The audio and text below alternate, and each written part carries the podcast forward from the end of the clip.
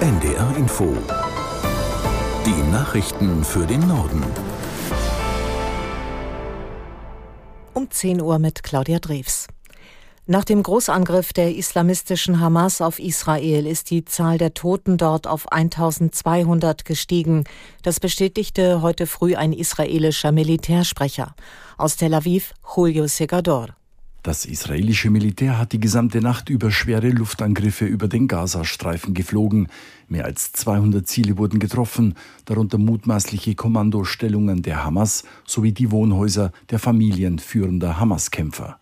Auf der Gegenseite gab es weiter schweren Beschuss auf israelische Ortschaften in der Grenzregion zu Gaza. Hier musste die Bevölkerung immer wieder in die Schutzräume fliehen. Feuergefechte gab es ebenso an der Nordgrenze zum Libanon und zu Syrien. Unterdessen landete in der Nacht ein erstes Transportflugzeug aus den USA mit militärischen Beständen. Nach Angaben der israelischen Streitkräfte sollen darin hochentwickelte US-Munition sowie Ersatzbestände für das Raketenabwehrsystem Iron Dome enthalten sein. In Israel warten weiter zahlreiche Deutsche darauf, in die Heimat zurückkehren zu können. Die Bundesregierung hat inzwischen acht Sonderflüge organisiert, die morgen und am Freitag von der Lufthansa durchgeführt werden. Aus Köln David Rühl. Also erst einmal muss man sich für einen solchen Sonderflug registrieren und das haben wohl nur eher ein paar Tausende getan, also nicht hunderttausend. Das könnte also mit diesen acht Flügen ganz gut aufgehen und reichen. Und viele andere haben sich, ähm, ich sag mal, sich selbst geholfen. Nach Angaben des Auswärtigen Amtes gibt es mindestens 17 deutsche Jugendgruppen, die bei Beginn des Hamas-Terrors am Samstag in Israel waren. Aber einige haben sich schon einen eigenen Weg nach Hause gesucht. Der ukrainische Präsident Zelensky ist zu politischen Gesprächen in Brüssel eingetroffen. Nach offiziellen Angaben wird er den belgischen Regierungschef de Croo treffen und bei der NATO zu Gast sein. Auf dem NATO-Verteidigungstreffen soll es heute ohnehin schwerpunktmäßig um die weitere Unterstützung der Ukraine gehen.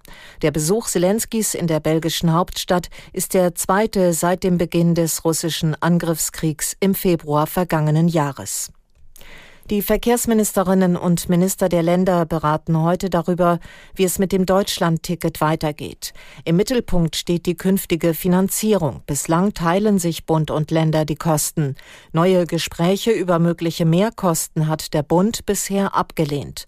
Nordrhein-Westfalens Verkehrsminister Krischer sagte im ARD Morgenmagazin, es sei wichtig, dass eine Einigung erzielt wird. Wir haben äh, zum Ticket vereinbart, Bund und Länder, dass äh, dieses Ticket, äh, der Bund hat das ja auch als Entlastungsmaßnahme gesehen in der Krise, dass Menschen weniger für den öffentlichen Verkehr äh, zahlen. Es wirkt ja auch inflationsdämpfend, dass das hälftig geteilt wird. Das ist ein Sonderprojekt, was hier vereinbart worden ist.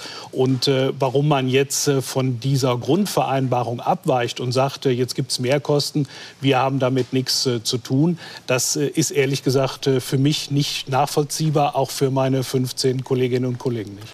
Nordrhein-Westfalens Verkehrsminister Krischer. Die Bundesländer wollen bei der morgen beginnenden Ministerpräsidentenkonferenz offenbar beschließen, vom Bund eine Verpflichtung von Asylbewerbern zu gemeinnütziger Arbeit zu verlangen. Wie die Augsburger Allgemeine berichtet, wurde ein entsprechender Beschlussvorschlag unter niedersächsischer Federführung erarbeitet. Die bestehenden Regelungen müssten so verändert werden, dass eine Pflicht zur Arbeitsaufnahme gilt, sobald arbeitsfähige Geflüchtete aus der Erstaufnahmeeinrichtung an die Kommunen Kommunen überwiesen werden, wird aus dem Papier zitiert. Mit Blick auf den stetig zunehmenden Arbeitskräftemangel sei der Status quo nicht länger hinnehmbar. Verteidigungsminister Pistorius will heute im Verteidigungsausschuss seine konkreten Pläne für die dauerhafte Stationierung von 4000 Bundeswehrsoldaten in Litauen vorstellen. An der Brigade sollen sich auch andere Nationen beteiligen. Aus Berlin Uli Haug. In der Nähe der großen Städte Vilnius und Kaunas könnte die Bundeswehr untergebracht werden.